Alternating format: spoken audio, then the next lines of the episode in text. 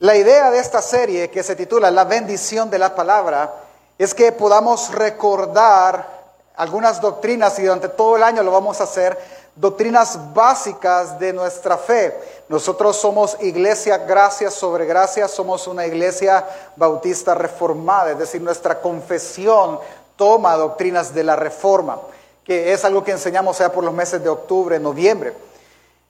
Este día, a partir de este año, nosotros vamos a repasar, porque si usted se fija, la familia ha crecido, por lo cual vamos a repasar estas doctrinas básicas, empezando por la más importante para mí, o la base de todas ellas, que es la escritura. Por eso la serie se titula así, La bendición de la escritura, que hemos hablado dos fines de semana. Fin de semana número uno dijimos que la, que la Biblia es palabra de Dios, no contiene la palabra de Dios, es palabra de Dios y vimos las citas y el texto que estudiamos ese día. Que la Biblia sea palabra de Dios, dijimos la semana pasada, hace que la Biblia sea infalible. Es decir, que es una guía segura para nosotros poder conocer a Dios.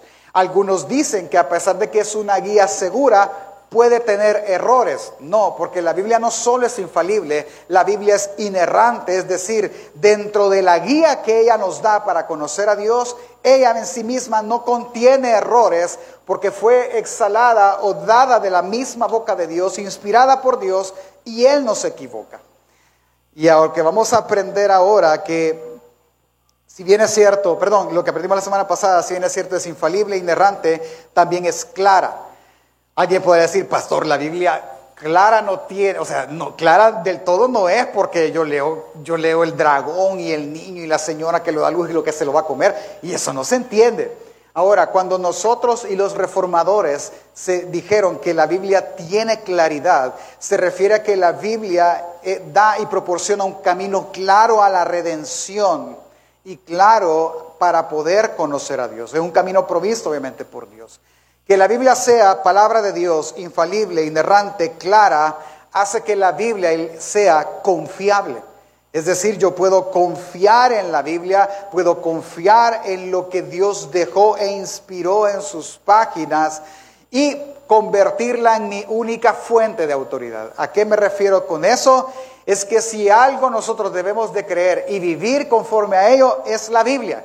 Porque la Biblia es la autoridad para el creyente. Yo puedo someterme a su gobierno y sé que me irá bien. ¿Por qué? Porque confío en ella. ¿Y por qué confías en ella, pastor? Porque es infalible, es inerrante, es clara. Me da el mensaje de salvación muy claro, así que puedo ser salvo por medio de la fe a través de los méritos de Cristo Jesús, porque la Biblia lo enseña así. Eso aprendimos en las dos semanas pasadas, así que le invito que no se quede en casa para no perder la secuencia. Ahora, ¿de qué vamos a hablar justo esta mañana? Y es que todo lo anterior me lleva a que entonces aprendamos que su palabra es suficiente, ¿sí? Y además de ser suficiente, es vida. ¿Cómo vamos a aprender eso? Mire, lo vamos a aprender a partir del Salmo 119. Algunos entendemos esta frase de dos vías, que la palabra del Señor sea vida. Algunos la entienden de esta manera y es correcta es que el hombre está muerto espiritualmente, él no se da cuenta que está en sus delitos y pecados, pero la Biblia al ser predicada, la palabra de Dios al ser enseñada correctamente, provee vida al espíritu de la persona muerta y la persona puede ver ahora la realidad de ella y puede ver quién es Dios y puede ver su condición frente a Dios. Y entonces él, puede convertirse. Pero también podemos interpretar esta idea como la interpreta el salmista. Al decir el salmista que la palabra de Dios es vida, él se está refiriendo que es la palabra la que anima, sostiene, empuja al corazón atribulado y le da una nueva esperanza de vida. Eso también lo hace la palabra, por eso es suficiente. Así que justo lo que el salmista dice es lo que vamos a hablar y es como se titula la enseñanza de esta mañana, vivifícame con tu palabra. Acompáñame por favor al Salmo 119, 153 al 160. Vamos a, leer una porción de toda la idea. Lo que voy a procurar en esta mañana es animarte a que durante tu aflicción corras a buscar al único que puede salvarte, al único que puede devolverte vida, es decir, corre a Cristo. Pastor, ¿y dónde está? En su palabra. Así que acompáñame, por favor, vamos a leer Salmo 119, del 153 al 160. Dice la palabra del Señor: Mira mi aflicción y líbrame, porque tu ley no me, de tu ley no me he olvidado. Defiende mi causa y redímeme. Vivifícame con tu palabra. Lejos esté, está de los impíos la salvación, porque no buscan tus estatutos. muchas son tus misericordias, oh Señor, vivifícame conforme a tus juicios. Muchos son mis perseguidores y mis enemigos, mas tus testimonios, de tus testimonios no me he apartado. Veía a los prevaricadores y me disgustaba, porque no guardaban tu palabra. Mira, oh Señor, que amo tus mandamientos. Vivifícame conforme a tu misericordia. La suma de tu palabra es verdad y eterno todo juicio de tu justicia. Acompáñeme a orar, por favor, cierre sus ojos. Padre nuestro que estás en los cielos, oramos Dios pidiéndote dos cosas. Uno, para que tú, Señor, des vida al Espíritu que está muerto en sus delitos y pecados. Para que tú hables a ese Espíritu, tú le impartas vida. Oramos también para que nuestro espíritu atribulado, tú le des vida, aliento y fuerza Aún estando, Señor, en el valle de sombra y muerte o esperando por entrar en él, abre nuestros ojos para comprender lo maravilloso que es tu ley. Ayúdame a exponer tu palabra y solo tu palabra. Que el texto sea el que gobierne la enseñanza y que solo tú seas glorificado. En el nombre de Jesús. Amén. Ok, mire, para entender un poco lo que vamos a estudiar, tratemos de entender el texto. Una de las cosas que usted y yo debemos de entender de la Biblia es que la Biblia se interpreta a sí misma. ¿Cómo, pastor? Si, si, poco yo le entiendo, ¿cómo es que voy a interpretarla con la misma Biblia? Primero déjeme decirle algo que John Piper en su libro que, que se llama Hermanos no somos profesionales, escrito a líderes y pastores, él dice, ¿para qué están los textos difíciles en la Biblia? Para estudiarlos y predicarlos, hermanos. Entonces cuando él ve eso, lo que anima es a decir, no te rindas y sigue, persevera y Dios te revelará su escritura y el estudio te ayudará a eso. Pero que la Biblia se interprete a sí misma es que se refiere a que ella misma tiene lo que tú necesitas para entender el pasaje. Por ejemplo, si alguna vez tú has leído el Salmo 119 completo, la pregunta que nos deberíamos de hacer es, ¿por qué lo escribieron? O sea, ¿qué quiere el salmista decir ahí? ¿O qué está pasando? ¿O está pasando algo? Si tú te fijas en el salmo que nosotros leímos, en el 145, por ejemplo, acompáñeme, versículo 145 al 149, la Biblia dice esto. Clamé con todo mi corazón, respóndeme Señor, y guardaré tus estatutos. A ti clamé, sálvame y guárdame, guardaré tus testimonios. Me anticipé al alba y clamé, esperé en tu palabra se anticiparon mis ojos a las vigilias de la noche para meditar en tus mandamientos. Oye mi voz conforme a tu misericordia, oh Señor, vivifícame conforme a tus juicios. El primer pasaje que leímos, y este, si, si pusimos atención, el salmista da a entender que él está pasando una situación complicada. Él está clamando, él está afligido, él está angustiado. Es decir, que todo este salmo él lo escribe para exaltar la palabra en medio de la dificultad. Eso quiere decir, pastor, ¿en qué libro lo leyó? En la Biblia. Simplemente es fijarse que por lo menos en estos cinco textos, tres veces él habla de clamar, aunque en los cinco versículos da la idea de ir y orar y la necesidad de orar que tiene él por la situación que vive. Ahora bien, entendiendo esto, podemos ampliarlo diciendo que, por ejemplo, en el versículo, no lo voy a buscar, pero si tiene su Biblia abierta, puede ojearla rápido. Versículo 91 y 92, de nuevo él dice su condición de angustia.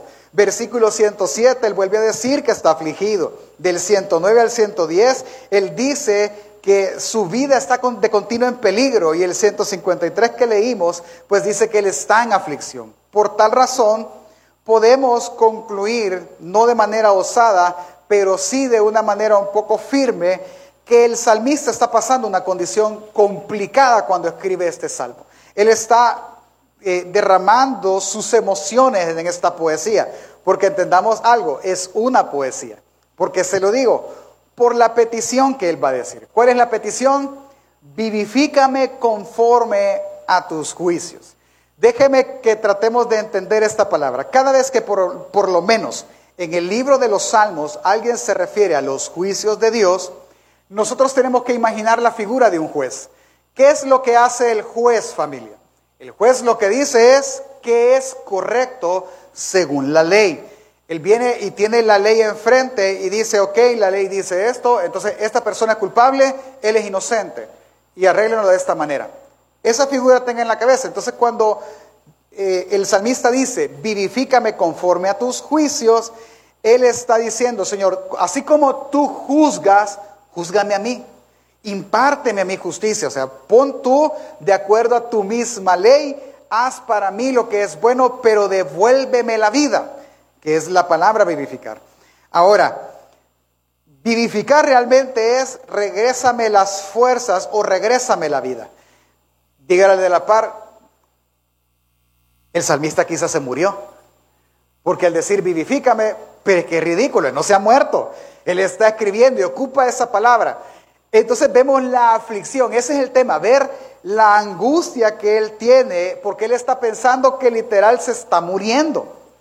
En otro pasaje, ya lo vamos a leer, él habla de la ansiedad. Entonces, ¿qué quiero que vea actualmente? Hay dos ideas que gobiernan los pasajes y los textos que vamos a leer. ¿Cuáles son? Una es la angustia y otro es vivifícame o regrésame la vida. Esas son las dos ideas que gobiernan el texto. Ahora, empecemos a estudiar todos aquellos o la mayoría de aquellos textos en el Salmo 119 que hablan de vivificar, que realmente son como cuatro o cinco eh, eh, párrafos o estrofas. Acompáñeme al, versículo 25. En este es el que más nos vamos a centrar. Mire, cuando usted lea los salmos, lo que usted tiene que buscar es un ritmo. ¿Sí? Es una poesía, acuérdese. Al entender el ritmo, usted va a entender el salmo. Por ejemplo, yo le soy bien honesto, yo esta canción de agradecimiento y la otra, hermano, yo, yo, no me la puedo, pues, eh, no, no, crecí en un ambiente eh, cristiano así, pero por poca conocimiento musical, o sea, cuando iban, ah, iba, de ahí que Giovanni le pone ahí su ritmo, pero no importa, uno, uno logra agarrar ese, ese compás. Ahora, el salmo es igual, el salmo tiene un ritmo. Y tiene, es una secuencia. Cuando usted encuentra la secuencia, usted entiende el salmo. Vamos a tratar de verlo en esto, grábeselo y después pues en sus devocionales usted lo aplica. Vamos a leerlo completo.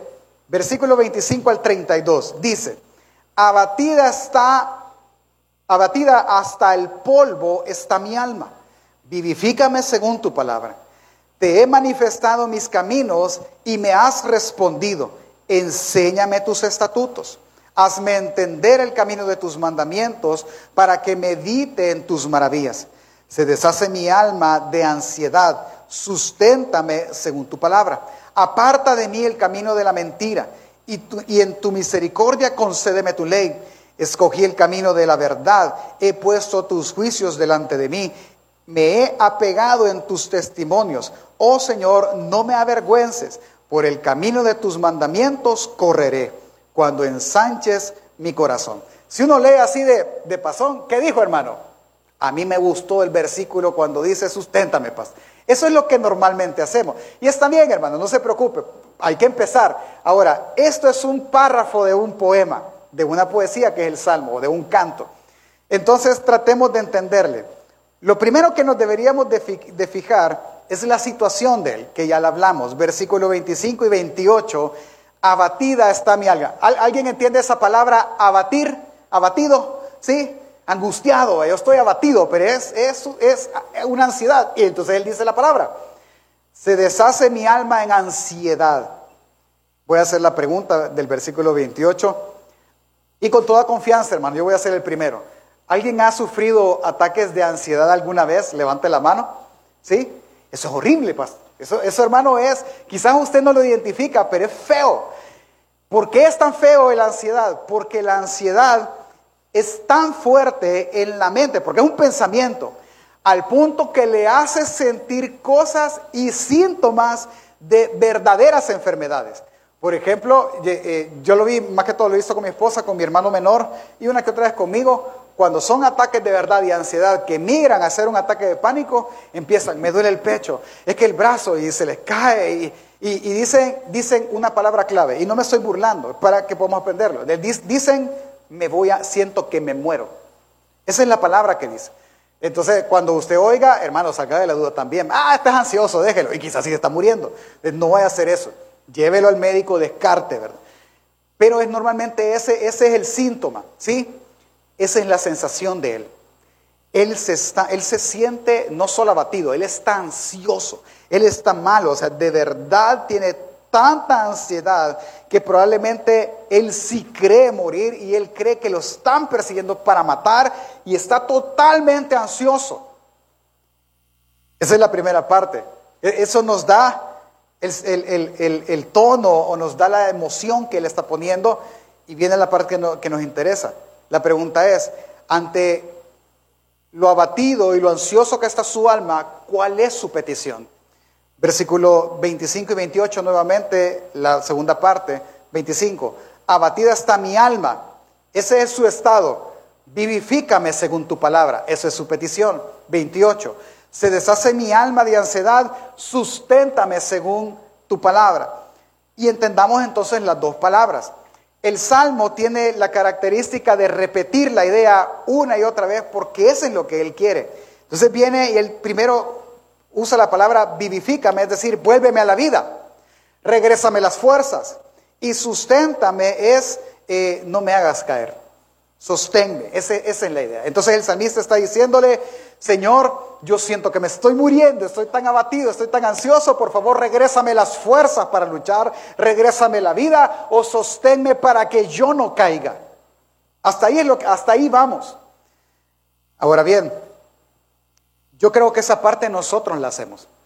Cuando hemos estado en angustia, nosotros corremos hasta ese punto, pero hoy el salmista va a hacer algo más, que es lo que nosotros vamos a aprender hoy. Y lo tercero que él hace, eh, lo que el salmista está poniendo en su texto es lo que él debe de hacer. ¿Qué es lo que el salmista hizo? Porque él no se quedó, Señor, susténtame, vivifícame, aquí me voy a estar, Señor, bajo esta sombra. Él no se queda así.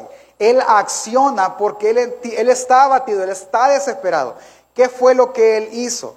Del versículo 29 al 32, yo no lo ver, ya lo leímos. Él dice que escogió el camino de verdad, ha puesto tus juicios frente a mí, me he apegado a tu ley y por el camino de tus mandamientos correré. ¿Qué fue lo que él hizo? Pues de coger las escrituras. ¿Por qué? Porque son confiables porque son verdad, porque son infalibles, porque son inerrantes. Por eso, porque es la única manera en la que Él puede ser vivificado. Entonces entendamos lo que el salmista está diciendo en estos ocho textos. Él está en medio de una situación sumamente difícil, siente que desfallece, siente que se muere, pero Él hace dos cosas. Clama a Dios pidiendo que le vivifique y le sustente, pero clama y le dice, algo que, yo sé que usted lo leyó. Dice, vivifícame según tu palabra. Susténtame según tu palabra. Él no lo está diciendo, hazlo de, Él no está imponiendo una forma. Porque Él está ansioso, lo que quiere es, salir del problema. Él está pidiendo a Él que lo haga de acuerdo a como Él sabe hacerlo, de acuerdo a como la ley lo establece. Así hazlo, porque yo confío en tu ley, o como lo dijo textos antes, Él ama su ley. En otras palabras, Él no solo clama, sino que acciona y va y se pone inmerso en la ley. Así que lo que Él está diciendo es que aún en medio de los problemas, lo mejor que una persona puede hacer es correr a la ley, es ir a la ley, es ir a la palabra, es ir a Dios prácticamente. Déjeme detenerme acá. Si pudiéramos adelantarnos en meditar lo que el Salmo dice, yo le haría una pregunta. Hermano, yo sé que todos hemos estado de alguna manera abatidos. La pregunta que usted debe hacerse para examinarse hoy es, ¿qué hizo? ¿Qué hizo cuando ese momento de aflicción llegó? ¿A dónde corrió? ¿A dónde fue? ¿Cuál fue el impulso de su corazón? ¿Usted corrió a un banco a sacar dinero? ¿Usted corrió a, su esposo para que le ayudara? ¿Usted corrió? ¿A dónde corrió? Es que mire, esa es la gran pregunta que nosotros deberíamos de, de hacernos. Cuando la ansiedad nos embarga, familia, cuando la ansiedad nos cubre, ¿a dónde corres? ¿A la comida? ¿Al banco? ¿A las drogas? ¿A los vicios? ¿Amigos? ¿Dinero? al hacer del ministerio para despabilar la mente, para ocupar mi mente, al esposo, a los hijos, ¿a dónde corres? Pero yo no quiero que veas solamente tu acción, sino lo que escuches tu corazón a través de la evidencia. Porque cada vez que tú corres a estas cosas, lo que tu corazón está gritando es que estas cosas pueden salvarte. Se lo voy a repetir. Cada vez que alguien en su ansiedad corre a buscar un préstamo, a buscar dinero para sentirse seguro, eh, su corazón está gritando que el dinero lo salvará. Cada vez que alguien corre en la ansiedad a comer, está diciendo que la comida salvará su corazón y lo guardará de todo mal. Cuando alguien corre a esposo, a vicios, a todo eso, lo que está diciendo es que esas cosas lo salvarán y le darán descanso. Prácticamente Él está diciendo que lo que le salvará está en el mundo, cuando no es así. Por eso es que el salmista no dice, vivifícame con el dinero que me puedes dar. Si tan solo tú me sacaras de las deudas, yo volvería a tener... No, Él no está diciendo eso. Él está diciendo, vivifícame según lo que tu palabra dice que me dará mi vida. Si en el pasado a donde corriste no fue a Cristo Jesús, no fue a la palabra. Yo creo que es tiempo de poner nuestra mente en reposo y pensar por qué no corrimos a Él. Y pensar a dónde nosotros tenemos puesto y de dónde creemos que nosotros, que, vendrá el socorro para nosotros. El salmista lo, decía en unos capítulos más adelante, lo va a decir, alzaré mis ojos a dónde? Y de ahí vendrá mi socorro. Mi socorro viene del Señor. ¿Me doy a entender familia? El tema es uno y la petición del salmista es uno. Vivifícame según tu palabra. Vivifícame conforme a tus misericordias. Vivifícame conforme a tus juicios. vea conmigo, versículo 81 y 84, dice, desfallece mi alma de nuevo por la salvación, mas espero en tu palabra. Desfallecieron mis ojos por tu palabra, diciendo, ¿cuándo me consolarás? Porque estoy como el odre al humo, pero no he olvidado tus estatutos. ¿Cuántos son los días de tu siervo? ¿Cuándo harás juicio contra los que me persiguen? De nuevo, el ritmo otra vez, desfallece mi alma. Y él pregunta, ¿cuándo me consolarás? ¿Cuánto tiempo duraré yo? ¿Me moriré o qué vamos a pasar? ¿Y cuál, es el dolor, pastor? Hay una frase bien, curiosa. Yo me siento, dice, como el como el odre al humo. El odre era como, como una bolsa de cuero, algunos dicen que era el estómago de la vaca, una, una eh, ya curado obviamente, una bolsa de cuero que, que almacenaba vino. Entonces la colgaban cerca de la fogata o el fuego dentro de las casas. ¿Para qué? Para que el calor y el humo fermentara más rápido el vino y lo conservara. Pero se puede usted, ¿cuántos se han parado a la par de, cuando hacen carne o van a hacer, lo que sea, a la par de leña ahumada, eh, de leña con fuego, perdón, lo que va a terminar usted es ahumado, después van a andar todos en la cena bien bonito, y el que hizo la carne todo ahumado y negro, e, es esa, o sea, él, él se siente así, se siente tan agobiado como, como ahogado en humo el odre. Pero de nuevo vuelve a decir versículo 88, vivifícame conforme a tu misericordia. Y esta frase todavía es más profunda. Porque ser vivificado conforme a su misericordia, el salmista está diciendo, devuélveme la vida, sosténme, dame fuerza, no según yo lo merezca, sino según tú lo quieras dar. Todavía va más allá. Y ese es el ritmo de todo el salmo. Déjeme terminar y leer un salmo más de esto, el Salmo 153 al, al 160. Dice, Mira mi aflicción y líbrame, porque de tu ley no me he olvidado. Defiende mi causa y redímeme. Vivifícame con tu palabra. Lejos está de los impíos la salvación, porque no buscan tus estatutos. Muchos son, muchas son tus misericordias, oh Señor. Vivifícame conforme a tus juicios. Muchos son mis perseguidores y mis enemigos, mas tus testimonios no me ha apartado. Veía a los prevaricadores y me disgustaba, porque no guardaban tus palabras. Mira, oh Señor, que amo tus mandamientos. Vivifícame conforme a tu misericordia. La suma de tu palabra es verdad y eterno es todo juicio de tu justicia. No tenemos mucho tiempo para analizar los otros párrafos, pero yo quiero que usted vea la idea de cada uno de ellos. Hay una sola idea, vivifícame, que es la petición del salmista. Que el Señor por medio de las escrituras devuelva a Él la vida que Él tanto necesita. Solo eso nos dice mucho, hermanos, porque el salmista está reconociendo una cosa. El ánimo, las fuerzas, la alegría, su vida misma dependen única y exclusivamente de las escrituras. Solo de eso.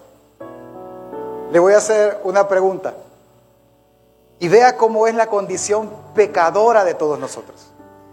Pregunta, hermano, ¿qué hace cuando usted está triste o ansioso? Quítele la dificultad. No, quitemos la dificultad. Triste es que siente que a usted le falta algo, o sea, que no está completo, que hay algo que le preocupa. No es la gran cosa, pero hay algo que preocupa. ¿Qué hace usted cuando se siente ansioso? Me refiero a, ah, estoy inquieto. ¿Qué hace? ¿Hojitas con café? ¿Una serie? ¿Oye la Shakira? ¿Qué hace?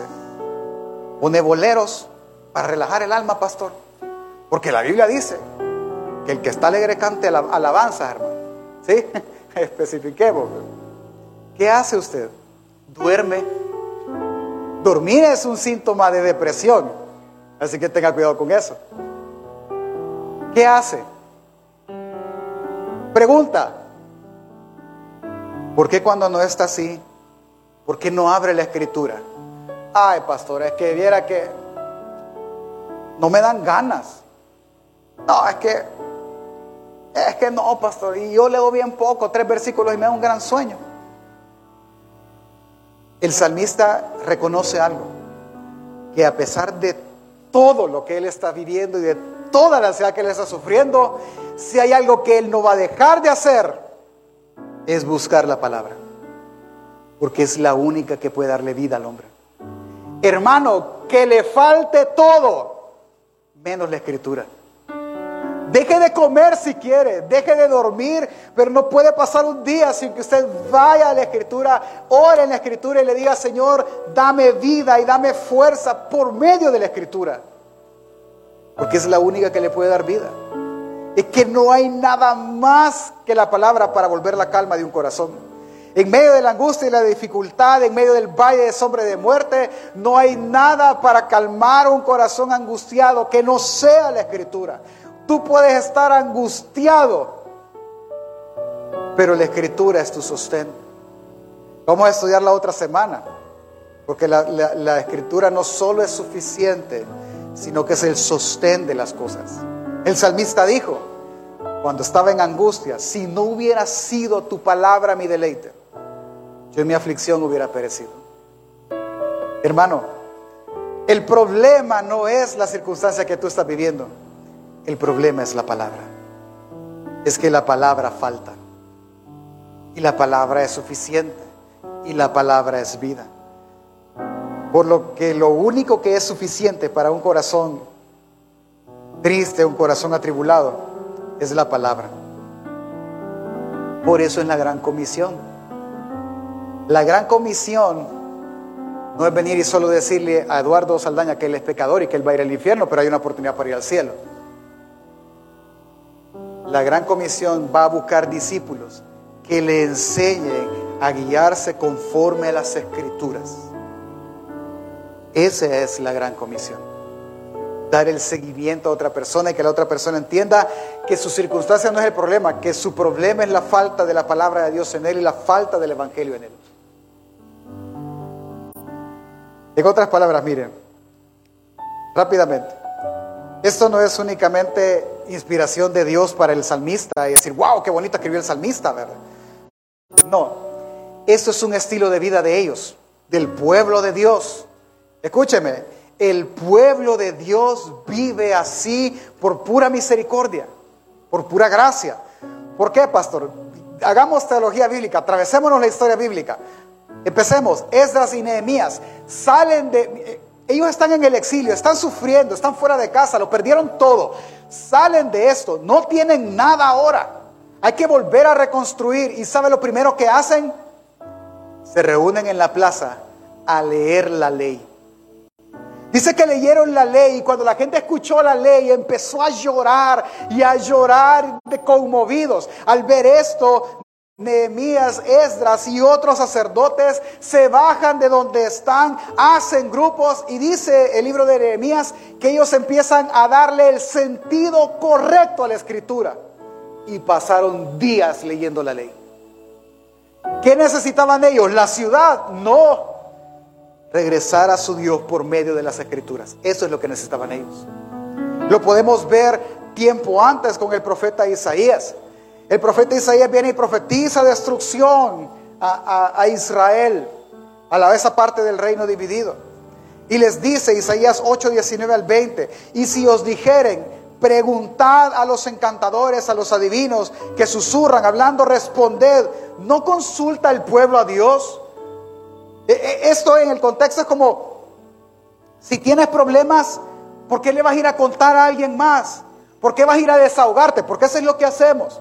Y no está del todo malo, está bien, somos humanos, necesitamos las relaciones. Pero dice, ¿por qué vas a hacer eso? Como tu prioridad o tu primer pensamiento. ¿Por qué vas a ir a consultar a divinos? ¿Por qué vas a ir a consultar a los muertos por lo que hoy vivimos? Y Isaías grita, a la ley y al testimonio. Es decir, a la palabra consúltenle, a la ley díganle qué tienen que hacer y lo que, tiene, lo que les dirá la ley es que tienen que volver a la vida siendo fieles a su, a su Dios. Entiendan eso. Luego apareció Jesús. Jesús mismo en una ocasión empezó a enseñar a los que se supone eran sus discípulos. No solo a los doce, sino a todos los que le seguían. Y cuando Él les empezó a enseñar a decirle que el que no comiere su carne y bebiere su sangre, no podría entrar en el reino de los cielos, ellos no lo entendieron. No lo entendieron. Como algunos quizás en la actualidad no entendemos que el discípulo es aquel que deja todo por amor a su Señor y toma la cruz y sigue. El que es necesario disipularse, que es necesario congregarse, que es necesario vivir vida piadosa. Así como no lo entiendes, esta gente no entendía la enseñanza de Jesús. Y les dijo, bueno, pero si no les gusta ni modo, así es. Y desde ese día dice el Evangelio de Juan que muchos le dejaron de seguir porque no entendieron su mensaje. Luego se le regresa a los doce discípulos y les dice, ¿y ustedes me van a seguir o también se van a ir? Y respondió Juan, algo que usted ya conoce, perdón, Pedro. Juan 6:68 dice, y respondió Simón Pedro diciendo, Señor, ¿a quién iremos? Si solo tú tienes palabras de vida eterna. Y aquí veamos, es que esa frase, solo tú tienes palabras de vida eterna, es lo siguiente. Hermano, venga a mí, si usted tiene un problema, con gusto y si usted me permite, yo lo voy a escuchar, yo en la, en la gracia del Señor yo lo voy a aconsejar, yo voy a orar, yo voy a, a, preguntar, voy a prepararme. Cada vez que alguien me dice, pastor, que puedo hablar contigo, le digo, sí, ahorita no, pero adelántame, ¿de qué quieres hablar? Ah, quiero hablar de tal y tal cosa. Ah, nos podemos reunir tal día y platicamos. Pastor, ¿y por qué no lo atienden ese día? Ah, no, porque ya sabiendo el tema, yo me voy y leo y estudio y oro y leo la Biblia para ser de mayor bendición a esta persona. ¿Me explico? ¿Por qué? Porque lo que yo puedo decir, hermano, se lo va a llevar el viento.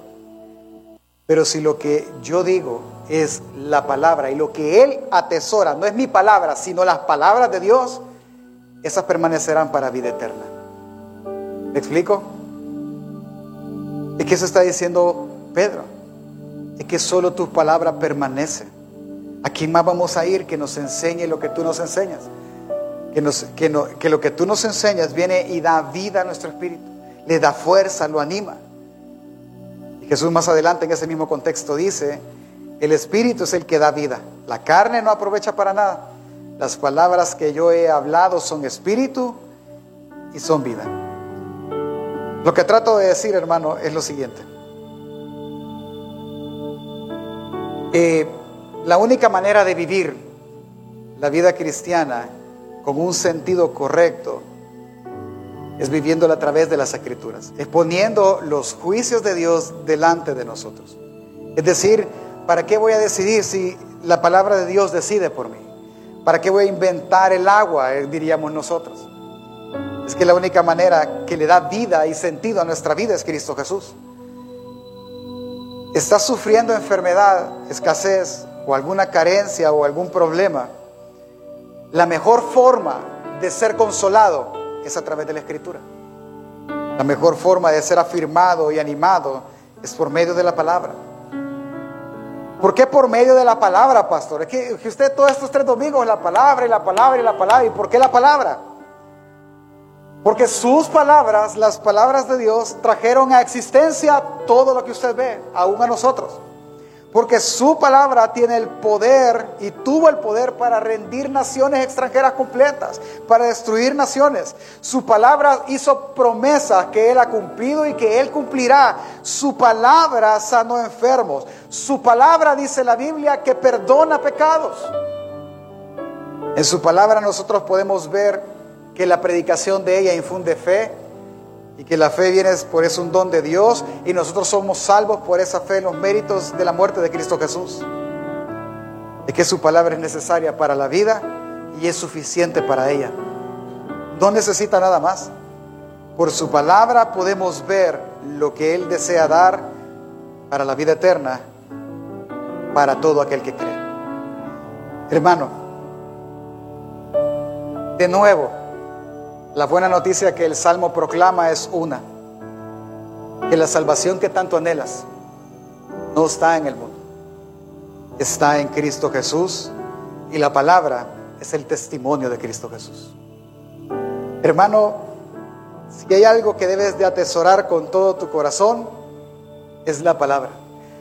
Nada en este mundo podrá quitarte la ansiedad. Nada en este mundo podrá hacerte vivir tranquilo. Nada en este mundo te podrá traer paz, ni mucho menos provocar en ti arrepentimiento. Solo la palabra. Por lo tanto, yo te digo una sola cosa. Si tú estás afligido, corre a buscar la palabra.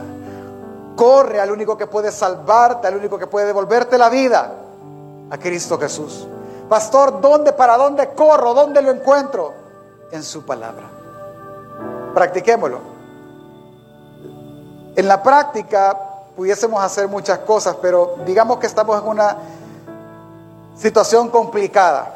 ¿sí? Usted está ah, desesperado, decepcionado, como decimos nosotros. Pregunta, ¿qué va a hacer? Ah, yo me voy a dormir, pastor. Sí, pero cuando usted despierta el problema va a estar ahí. Ah, no, lo que voy a hacer es comer. Cuando termine el problema va a estar ahí. No, lo que yo voy a hacer es que voy a llamarle a mi amiga y, voy, a, voy a platicar con ella, pero el problema va a estar ahí. ¿Qué va a hacer? Ah, yo voy a salir a correr, voy a hacer ejercicio, voy a despabilar, pero al regresar el problema va a estar ahí.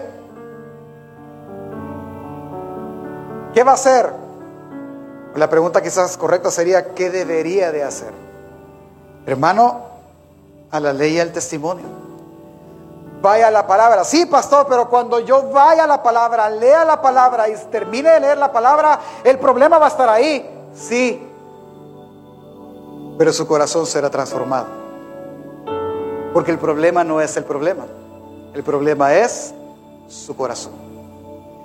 El problema no es la falta de dinero. El problema es que nuestro corazón tiene en el dinero la seguridad. El problema no son los vicios, aunque es un problema para la salud, no es la fornicación en sí misma, el problema es que mi corazón anhela esas cosas. Y lo único que puede curar mi corazón, sanar mi corazón, o mejor dicho, transformarlo, es la palabra. Nada más lo puede hacer. Cuando tú corres a la palabra, tú encontrarás vida, aliento, fuerza, sustento en ella. Y aunque tú regreses al problema y regreses a la situación y digas, pues leí la palabra y todo estaba bien, el Espíritu recordará la palabra y te dirá, no hijo, aunque andes en valle de sombra y muerte, tu corazón no temerá. Aunque pases por el fuego, no te quemarás. Aunque no tengas el pan nuestro de cada día, Él te lo dará. Y esa será tu esperanza. La que no te puede dar la comida, la que no te puede dar tu amigo, la que no te puede dar tu esposo, ni mucho menos el dinero. ¿Me doy a entender? Así que corre a la palabra. ¿Me doy a entender familia? Cuando yo digo que la, la, palabra es vida, son dos cosas. Ella va a impartir vida a tu espíritu, sin duda alguna. Tú empezarás a ver cosas, tú empezarás a ver a Dios y a conocer a Dios, porque la Biblia es el testimonio de Dios. Cuando tú veas a Dios, tú verás tu condición. Porque dice Juan, Juan dice en el capítulo 1 y 2 que la luz vino al mundo. Y los hombres que amaron más, porque sus obras eran malas. Es que al ver a Dios tú verás tu condición pecadora, no para huir de la luz, sino para acercarte a la luz, para que tus obras veas que son hechas en Dios. Y que esa es la idea. Así que lo primero que te da la palabra es vida nueva a través de Cristo Jesús. Es clara en mostrarte el camino de redención, pero también te da vida y te da fuerza para vivir y peregrinar sobre este mundo. Porque sus palabras son espíritu y son vida. Ahora bien, ¿a qué me refiero cuando que la palabra es suficiente? La palabra es suficiente, número uno, para conocer a Dios. Todo lo que tú quieres saber de Dios está en la palabra. Todo lo que tú quieres saber de la vida espiritual está en la palabra, de cómo relacionarte con Dios está en la palabra, de cómo adorar a un Dios diariamente está en la palabra. Por eso es suficiente. Pero también es suficiente para enseñar al hombre el camino de salvación, para enseñar al hombre la vida de santificación, para enseñar al hombre a cómo buscar las fuerzas de Él, para enseñar al hombre a corregir su error para ser instruido en justicia. Que la Biblia sea suficiente no elimina la autoridad que Dios colocó en pastores y en todos los ministerios de Efesios.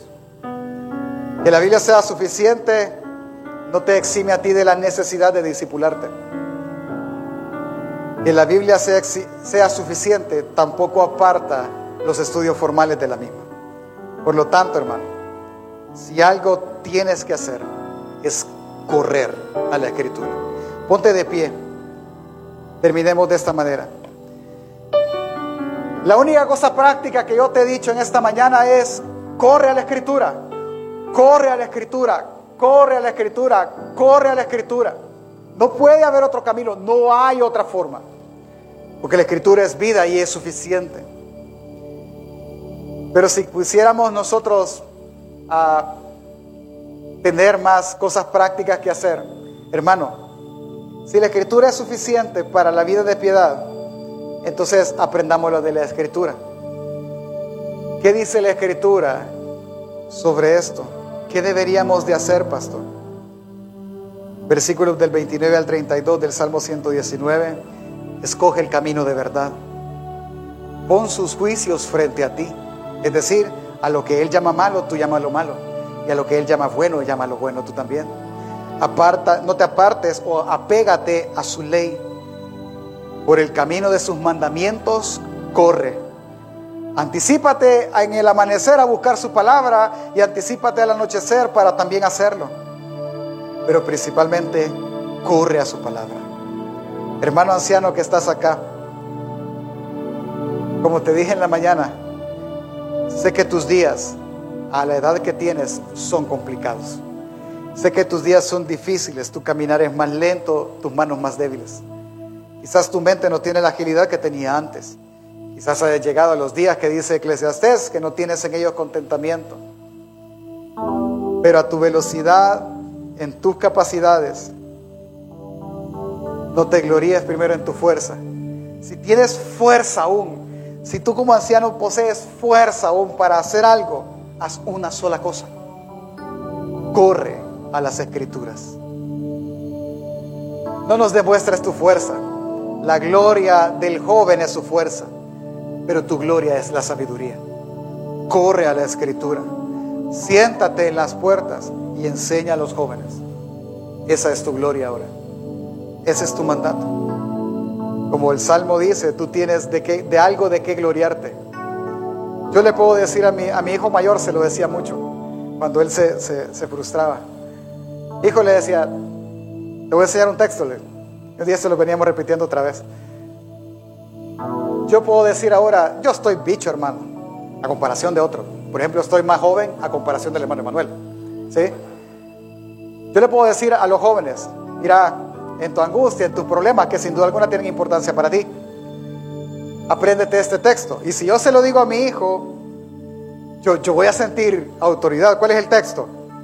Porque tú, Señor, eres mi esperanza, seguridad mía desde mi juventud. Para mí este texto es importante, porque así es. Desde mi juventud, Él ha sido mi seguridad.